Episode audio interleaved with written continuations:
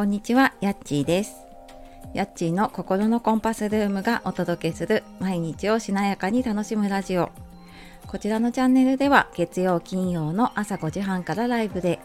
火水木曜は8時台に配信で、心を整えて毎日を楽しむヒントをお届けしております。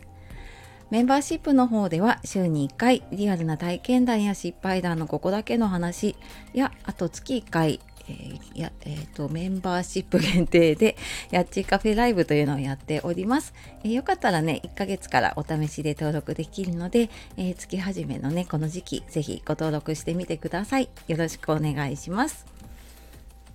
本日もお聴きくださいましてありがとうございます、えちょっとねなんか雨がえー、強い地域だったりとかね、えー、ちょっとうちの方は朝雷がすごくあったりしておりましたがね、え、皆さん気をつけてお過ごしくださいね。で今日はあの世に持っていけるものは思い出だけというお話をしたいと思います。あななんでこのタイトルって思った方いると思うんですけれども。えちょっとまあこれにも関係するんですが初めに一つお知らせです。え来月8月6日の日曜日にこれ3年半ぶりぐらいかな。あのリアルでエンディングノート体験会のイベントをやります。で、えー、都内の金町というところで私のやっているエンディングノートの活動仲間と人生の地図を描くっていうのをテーマに、え、やろうと思っています。で今ちょっと案内をね作っているので多分今週中ぐらいには、えー、詳しいことをお知らせできるかなと思うのでまたはいその時にはお知らせさせていただきます。でえーと、今日は、まあ、このタイトルなんですけどこう何やりたいかなとか何を大切にしたらいいのかなってわからない時にこうなんか今やるべきことが見つかるようなねお話をお届けできたらなと思っています。であのー、この話をねしようかなって思ったのが今のねちょっとお知らせとも続くんですが先週末にエンディングノートのねその活動の仲間と私たちが普段使っているのがあの大谷翔平選手がね使って有名になったマンダラチャートっていう9マスのあれを使ったマンダラエンディングノートっていうエンディングノートで、えーと、人生の地図を描くっていうことをやっているんですがでそれで財産の項目をねみんなで仲間内で書きながら話をしていました。でまあそこのね項目の質問に答えていくとまあ、実際のねその財産の管理のことだったりとか、まあ、あのデジタル情報の管理のことはもちろんなんだけれどもじゃ誰かに残したいものとか残していかないものっていうのも考えてシェアをしていきました。であの一人お一人のね言葉でやっぱり本当それぞれのね価値観が見えてくるなって思いましたね。でもなんか最後にこう共通していた時あ共通していたのって思い出は残したいけど物は残したくないよねっていうのが結構多く出てた意見意見というか考えでした。でまあ誰かに残したいものって考えるとね例えばあの大切な人にこれを残したいとか、まあ、子供にお金を残したいっていう人もいるかもしれないですね。でただなんか物ってすごい便利なものがね増えてきているのでなんかどんどんどんどん物が増えていくっていうことはありませんか？でも私もそうなんだけれども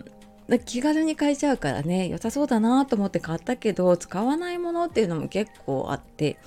でなんかいろんな方のね話を聞いていくうちにうんなんかね思い出に残るものとかこう思いのこもったものっていうのは残したいけど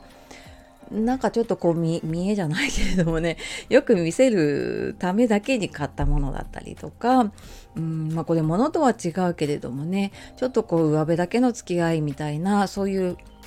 ほんと自分の執着してるだけでなんかそうやって残ってるものっていうのもあるのかもなって思いました。でこの、まあ、タイトルのね、えーと「あの世に持っていけるものは思い出だけ」っていうのはあのスティーブ・ジョブズさんのね言葉で「あの世に持っていけるのは愛情にあふれたポジティブな思い出だけ」っていう言葉がありますなんかそれを思い出したんですね私ね。であのーあれだけねこうビジネスで成功を収めたスティーブ・ジョブズでもやっぱその中死を目の前にした時にね最後に残していた言葉の中にプライドとかね富とかっていうのは何も意味をなさなくなっているっていう言葉を残されていてでなんかそれを見た時にね私結構なんかこう胸が苦しくなるようななんか思いがしました。であの、まあ、ちょっと続けてねあの吉本ばななさんの言葉でもうあの良き思い出を作ることだけが人生でできることなのではないかっていう言葉があるんですね。でこれも私結構あのこう胸に えと染みついてというかね残っています。で考えていくとねこ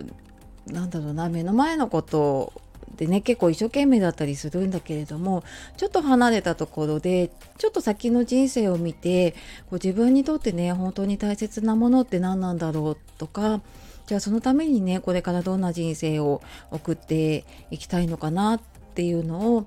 うん、なんか迷った時ってそういうのを立ち止まって考える時なのかなっていうふうにも思いました。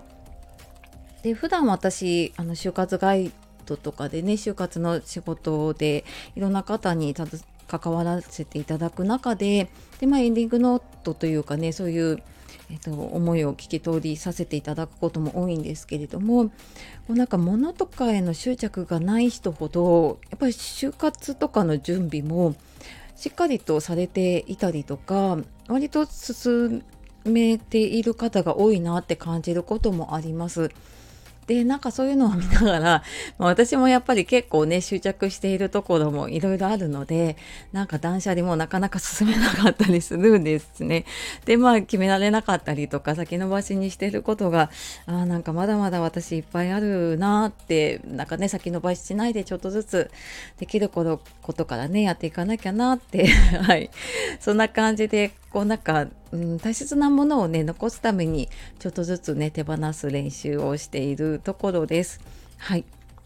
もしよかったらねこの自分の人生の地図、うん、なんかどんな風にしていきたいかなって描いてみたい方あの8月6日のねエンディングノートのイベントでご一緒できたら嬉しいなと思います。